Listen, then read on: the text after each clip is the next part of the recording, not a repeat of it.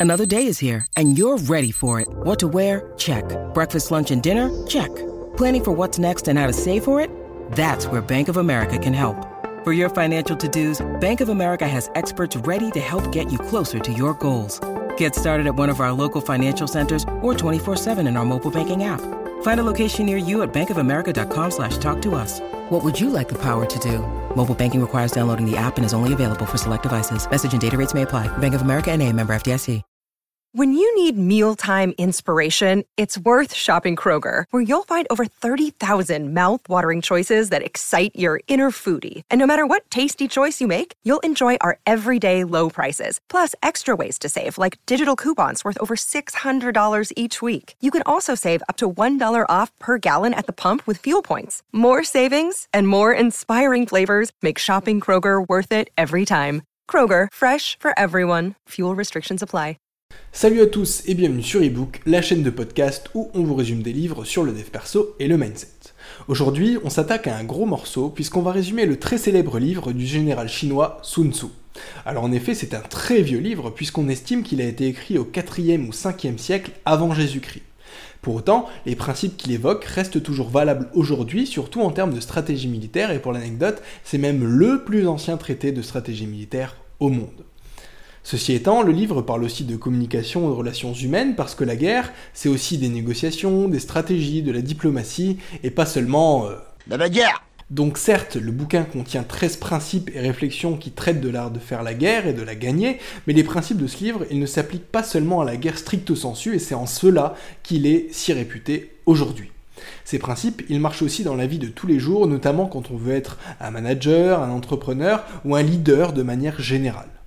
En gros, il est aussi utile pour les guerres quotidiennes comme les négociations, les ventes et toutes les situations où on va avoir deux camps avec des intérêts opposés. En d'autres mots, le livre parle de stratégie. Son but, c'est de faire de toi un stratège. Un peu comme l'ont été Napoléon ou Jules César, parce que le domaine de la guerre, c'est le premier où on a appliqué des stratégies. Le livre s'appelle L'art de la guerre parce que selon l'auteur, elle est un art au sens technique, de méthode et de savoir-faire.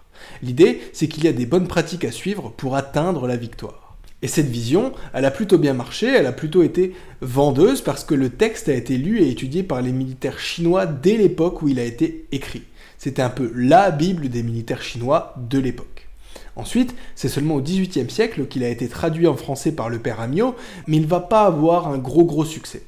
C'est surtout quand il sera traduit en anglais en 1963 par le général Griffith le texte va se répandre à l'international puisque déjà à l'époque, plus de gens parlaient anglais que français, mais aussi parce que le monde anglophone est davantage réputé pour stimuler les mindsets de winners, disons-le comme ça.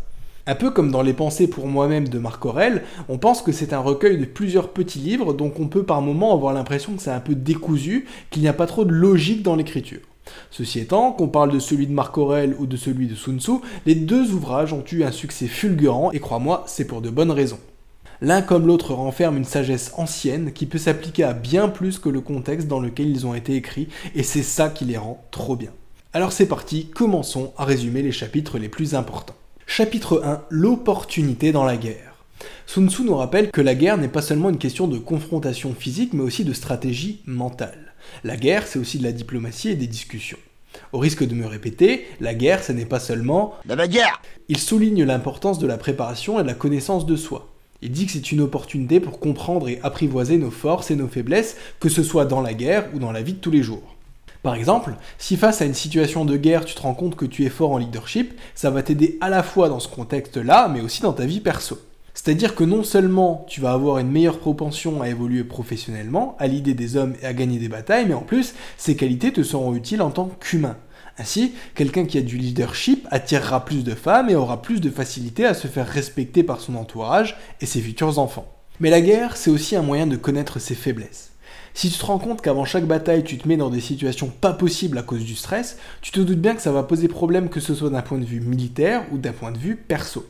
Si à la moindre petite bataille, tu te retrouves à faire une crise d'angoisse et à vomir de stress, tu sais que c'est quelque chose sur lequel tu vas devoir bosser avant que le problème n'empire et qu'il te pénalise.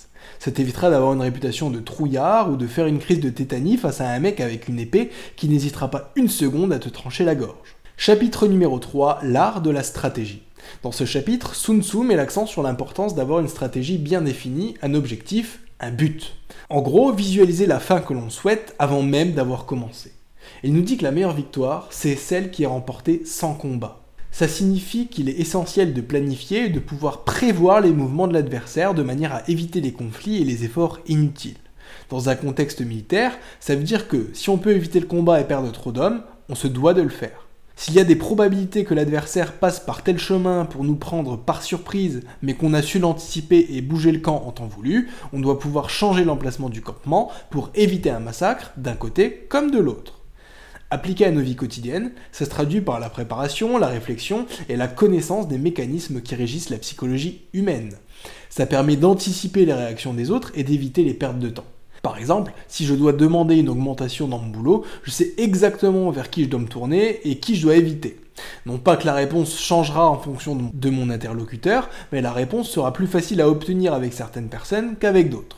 Ça évite de perdre une heure à négocier pour rien, autant obtenir la réponse tout de suite et savoir à quoi s'en tenir. Parce que cette heure-là, on aurait pu l'utiliser pour refaire son CV et postuler dans une autre boîte qui paye mieux.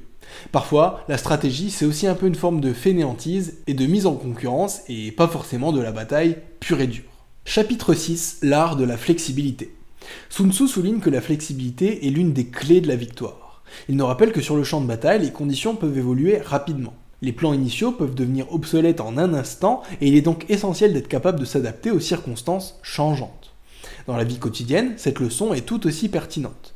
On élabore souvent des plans, que ce soit pour notre carrière, nos projets personnels ou nos objectifs de développement plus perso. Ceci étant, c'est assez rare que tout se déroule comme prévu, parce que des obstacles surgissent, que les priorités changent et que les circonstances évoluent. Donc la flexibilité, c'est la capacité à ajuster nos plans sans perdre de vue l'objectif final. Ça signifie être ouvert au changement, accepter que l'incertitude fasse partie de la vie et être prêt à réévaluer et à réviser nos stratégies en conséquence. Mais ne me fais pas dire ce que j'ai pas dit. Ça signifie pas pour autant abandonner nos objectifs, mais plutôt trouver de nouvelles voies pour les atteindre lorsque les anciennes se révèlent impraticables. La flexibilité nous permet aussi de mieux gérer le stress. Quand on est rigide dans nos approches, on est plus susceptible de nous sentir dépassé lorsque les choses ne se passent pas comme prévu. Et à contrario, en adoptant une approche flexible, on est plus résilient et plus capable de rebondir face à l'adversité.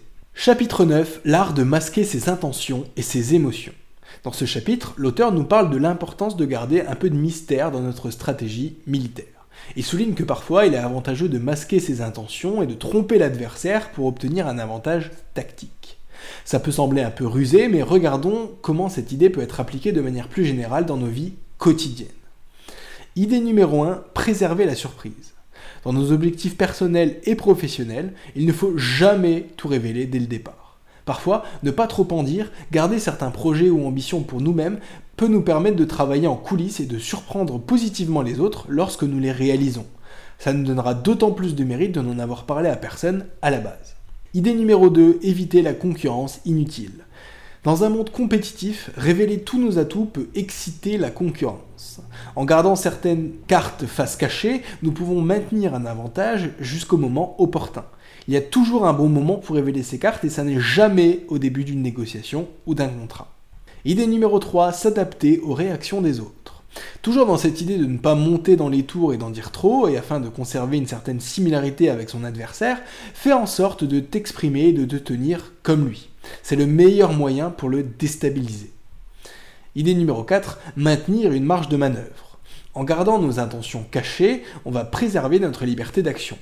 Ça signifie que nous ne sommes pas enfermés dans un seul chemin, mais que nous pouvons réagir de manière flexible aux circonstances changeantes, sans passer pour une girouette ou un mec pas fiable. Parce qu'en réalité, la plupart des gens sont bornés et ne comprennent tout simplement pas qu'on puisse changer de plan si les circonstances changent.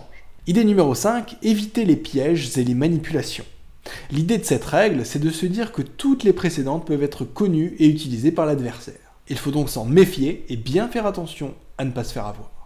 Ceci étant, je rappelle que les règles évoquées ici ne signifient pas nécessairement tromper de manière malveillante. Il s'agit plutôt de préserver notre avantage, de protéger nos intérêts et de garder certains trucs pour soi, toujours dans cette dynamique d'atteindre nos objectifs.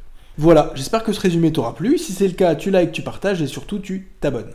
Si tu es sur Spotify, un petit 5 étoiles, ça fait toujours plaisir. Et si tu veux aller plus loin sur la psychologie humaine et soutenir ce podcast, je te rappelle que tu peux commander mon livre directement en cliquant dans le lien en description. En attendant, je te dis à bientôt pour un nouvel épisode. C'était ebook. Ciao ciao